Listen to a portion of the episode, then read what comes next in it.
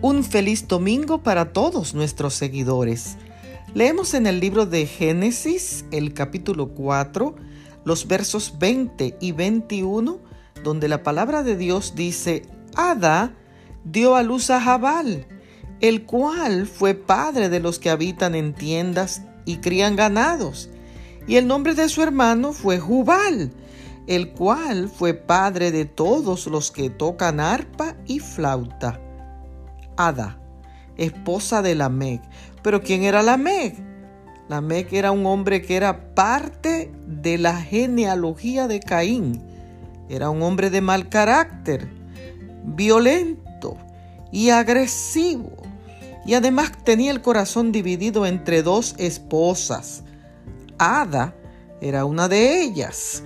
Y aunque su nombre en hebreo significaba placer, yo no creo que Ada estaría disfrutando de ese significado, porque estaba involucrada en un matrimonio difícil. Pero a pesar de eso, Dios la bendijo con dos hijos, Jabal y Jubal. Si al igual que Ada, estás en un matrimonio difícil y además estás atada a un hombre iracundo y violento, Dios puede bendecirte aún en medio de tu proceso. Confía en Él en el día de hoy. Que Dios pueda bendecirte.